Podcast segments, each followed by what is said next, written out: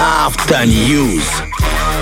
Друзья, если вы думали, что сейчас включили давнейшний хит, я уже забыл, как он называется и кто его исполняет. Все знают. Да, да, да. Ну, знаешь, возможно, вау-вау, моя любимая песня. Да, да, она так и называется. Итак, э, Автоньюз э, сейчас в эфире. Поделимся некоторыми новостями из мира э, автомобилей. Кстати, одна из таких новостей, которая нашумела. Водителю пришел штраф с камерой из-за меховой накидки на кресло. Дело в том, что женщина ездит уже более трех лет с меховыми чехлами на креслах, естественно.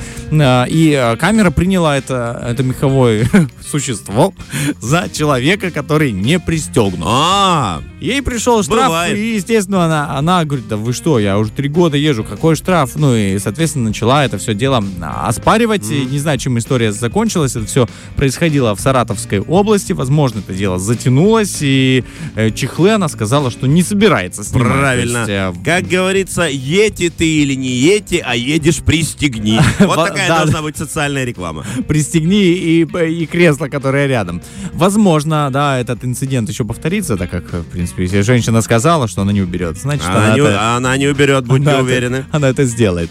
А, вот, еще очень интересная новость по поводу штрафов и вообще а, по поводу а, нарушений. Значит, э, суд Москвы запретил продавать в России рамки перевертыши для госномеров. Это вот А, те, которые в фильме как в такси, да. Вот эти переворачивались, э, номера менялись и так далее. Так вот, а, некоторые такие находчивые, да, скажем так, в кавычках водители, которые пытаются скрыть свои номера, используют эти рамки перевертыши от встречного ветра, собственно, номер переворачивается, и ты едешь, ой, а где мой номер, а нету его, да, якобы.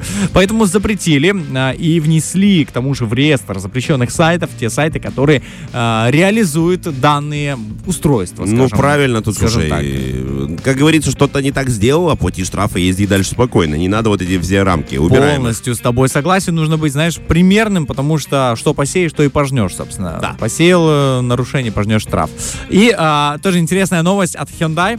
О, новость, которая обрадует всех, кто не любит парковаться. Так. Всех, кто зацепил хоть раз в жизни кого-то. Hyundai или- сделал прыгающий автомобиль. ну, практически, но не прыгающий. Значит, смотри, как это выглядит. Теперь они пытаются воплотить в жизнь систему неограниченного маневрирования. Что это в переводе на русский язык вообще означает? Все четыре колеса независимы и теперь поворачиваются. А, Ну, я ну, видел такие прототипы, Такие да-да-да. раз то есть- э, повернул, то есть ты крутишь не только передние два, теперь ты не думаешь, как э, тебя учили там в автошколе, а ты думаешь, «О, теперь нужно переучивать же людей, да, Ну да. получается.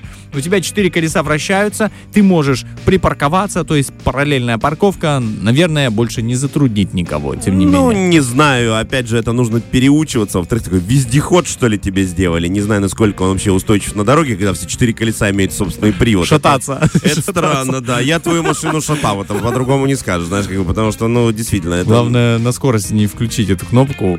Да, это, опять же, да.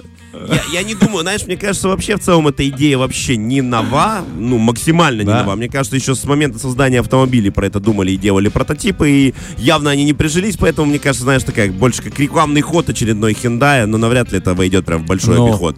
Я, я думаю, что для тех, кому трудно, вот они прям понадобятся, эти автомобили, потому что есть люди, ну, которые никак. Вот есть люди, которые до сих пор не умеют ездить на велосипеде. И они никак не научатся. Э, Боковые колеса, ну, понятно, Помогают. уже помогают. Но вот есть те, кто, ну, вот парковка, это не их. Вот, я не знаю, это взлетно-посадочная полоса нужна, чтобы припарковаться и так далее. Ну, разные бывают. Знаете, главное быть при этом вежливым и добрым на дороге. Как гласит буддизм, если вас подрезали на дороге, не спеши ругать его. Возможно, он везет кого-то в больницу, да. То есть нужно, 100%, да. да, нужно понимать, что у каждого какие-то свои проблемы, он их пытается решить, а вы будьте добрее. Вот на такой философской ноте. О, да. Денечка, мы подходим к финалу этого второго часа. Все это утро здесь были Денис Романов. Александр Бондаренко. Ну, вы знаете, на какой лучшей волне в этой радиовселенной нас найти. Пока-пока.